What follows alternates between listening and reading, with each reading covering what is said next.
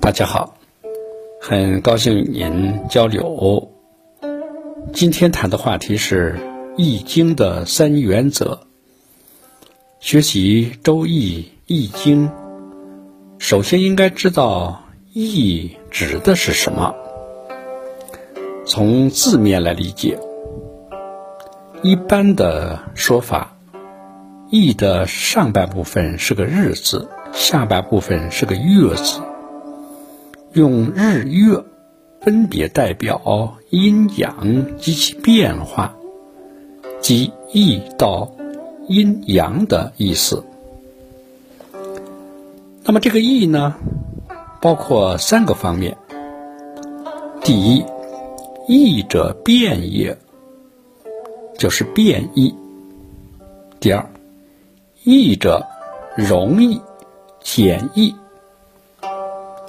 那么相对应的就是不变易不容易，即不易。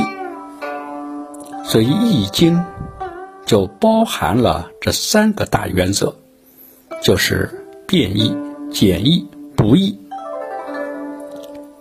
研究《易经》，先要了解这三大原则的道理。首先说变易。易经就是研究变化规律的学问，它告诉我们，宇宙、自然、人类社会乃至思维观念，无时无刻不在瞬息万变之中。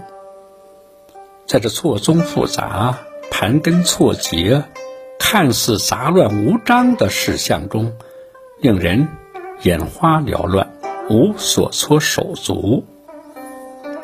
那如何去把握其规律呢？易经给出了第二个原则，即简易，即易经上讲的“易简而天下之理得矣”。如何简呢？易把天下万事万物的变化全囊括在六十四卦、三百八十四爻当中。而六十四卦是由八卦而来，八卦代表了宇宙的八种事物、八种功能和精神，而八卦是由阴爻和阳爻组成，最后一归结为一道阴阳，一阴一阳之谓道，如此简易。变易也好，简易也罢，都在易。都在变，这其中有一项永远不变的东西存在，就是能变出万象的那个东西是不变的，是永恒存在的。那个东西叫什么呢？南怀瑾先生说，宗教家叫他上帝，是神，是主宰，是佛，是菩萨。哲学家叫它是本体，科学家叫它是功能。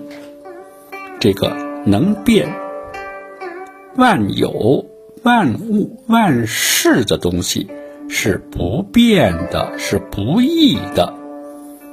那么《易经》就是研究这三易的规律的经典。谢谢您的聆听。长顺与您同行。